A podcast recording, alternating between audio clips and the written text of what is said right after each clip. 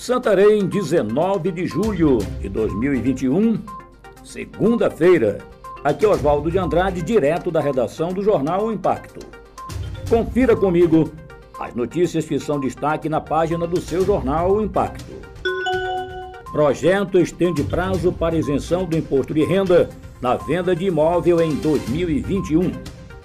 O projeto de lei número 3884-20 do Senado Federal transfere para 31 de dezembro o início da contagem do prazo para isenção de imposto de renda sobre ganhos com a venda de imóvel residencial ocorrida durante o ano de 2021, desde que o dinheiro seja aplicado em novo imóvel. O texto está em análise na Câmara dos Deputados. Briga de bar termina com mão decepada no interior do Pará. Na noite de sexta-feira, dia 16, durante uma briga de bar, um indivíduo armou-se com um enorme facão e desferiu vários golpes em um desafeto, decepando a mão do rapaz na cidade de Alenquer, a região do Baixo Amazonas. A PM foi acionada, mas o agressor fugiu. A vítima foi socorrida por populares até a chegada do Serviço de Atendimento Médico de Urgência SAMU. O ferido foi conduzido para o Hospital Municipal de Alenquer, onde ficou internado.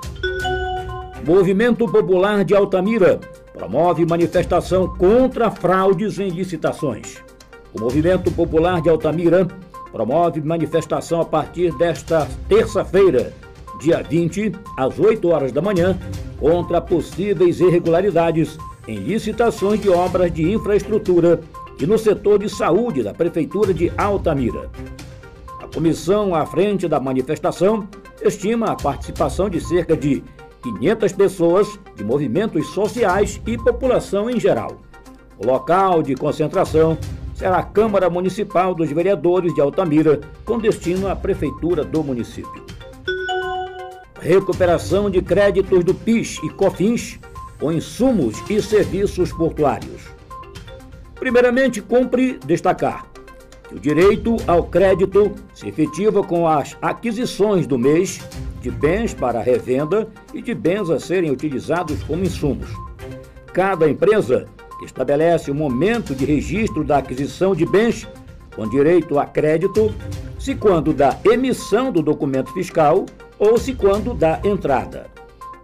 No caso de empresas que operam no comércio exterior, ou seja, empresas que importam ou exportam, temos que gastos que frete, seguro, desembaraço, despachante aduaneiro, entre outros, são considerados insumos. Para mais informações, acesse www.oimpacto.com.br.